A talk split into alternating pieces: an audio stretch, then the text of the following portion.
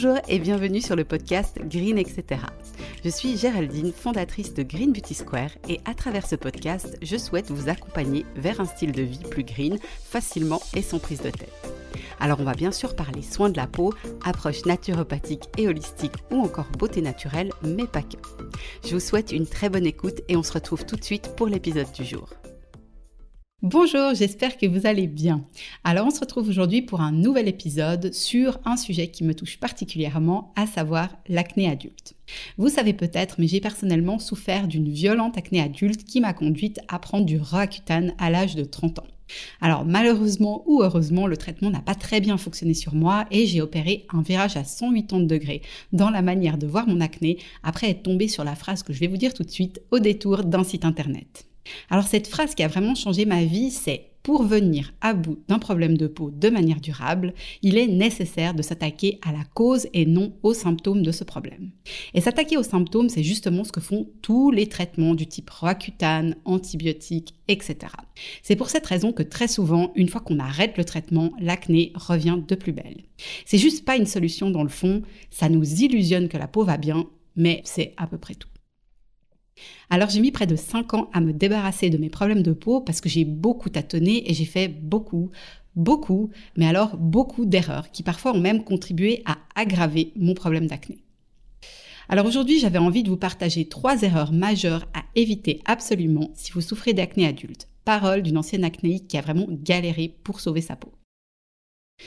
Je voulais commencer avec un petit disclaimer parce qu'il y a des choses que je vais dire qui vont peut-être un peu piquer et être désagréables à entendre. Alors c'est mon point de vue et ça n'engage que moi, mais c'est vraiment basé sur mon expérience personnelle et l'expérience que j'ai acquise auprès de clients que j'aide maintenant depuis plus de deux ans à reprendre le contrôle de leur peau de manière naturelle. Donc je vous invite simplement à faire preuve d'ouverture, à accueillir les informations et à observer vos réactions à l'écoute de cet épisode. Alors c'est parti, et la première erreur est de toucher votre peau. Alors il y a toucher et toucher, je m'explique. Au fait, quand vous triturez et percez vos imperfections, en plus de créer des lésions et des cicatrices sur votre peau, la pression que vous allez exercer pour faire sortir le pus va faire qu'il va s'étendre sous la peau et donc créer un terrain favorable à l'apparition de nouvelles imperfections. C'est quelque chose que moi j'ai remarqué vraiment très souvent. Quand je perçais un bouton, je me retrouvais vraiment souvent avec deux ou trois nouveaux qui poussaient autour. Donc la règle, elle est très simple. Si vous avez des boutons rouges et ou qui sont sous la peau, cela, essayez même pas de les toucher. Je vous recommande vraiment simplement d'appliquer tous les soirs une fine couche de miel bio sur ces imperfections, sur la peau propre. Vous laissez poser 10 à 15 minutes avant de rincer à l'eau claire. Et au fait, le miel, il va vraiment aider à diminuer l'inflammation et à faire disparaître petit à petit le bouton. Si par contre vous avez des boutons blancs et qui vous gênent, vous pouvez les percer, mais en suivant un protocole très strict. En premier, on se lave les mains.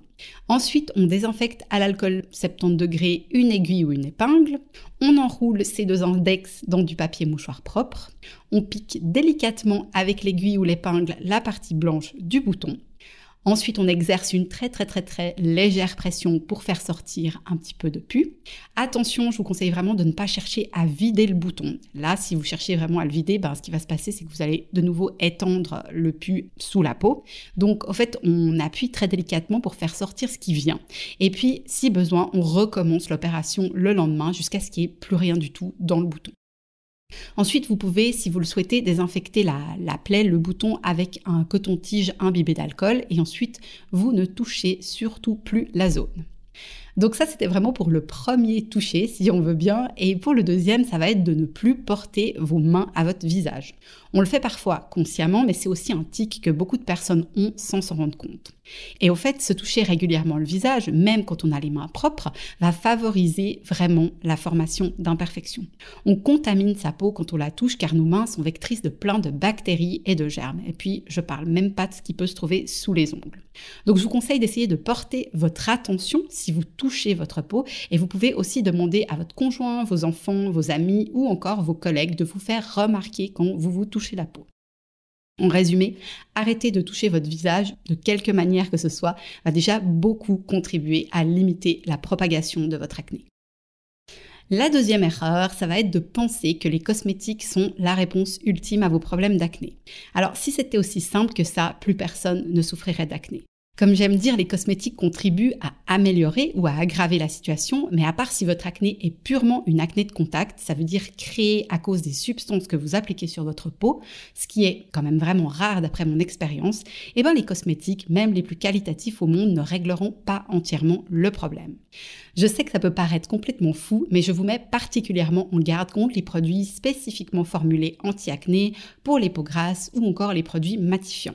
Ces produits sont les pires parce que généralement ils sont beaucoup trop agressifs et décapants pour la peau qui a surtout besoin de douceur. Et la conséquence, c'est que pour se défendre, elle va produire encore plus de sébum qui sera pas de bonne qualité et ça va être l'engrenage infernal qui commence. Et honnêtement, de vous parler de tout ça, ça me rappelle vraiment des souvenirs pas du tout agréables parce que c'est exactement ce que j'ai vécu et on comprend pas du tout ce qui se passe, surtout quand on a l'impression de faire les choses bien.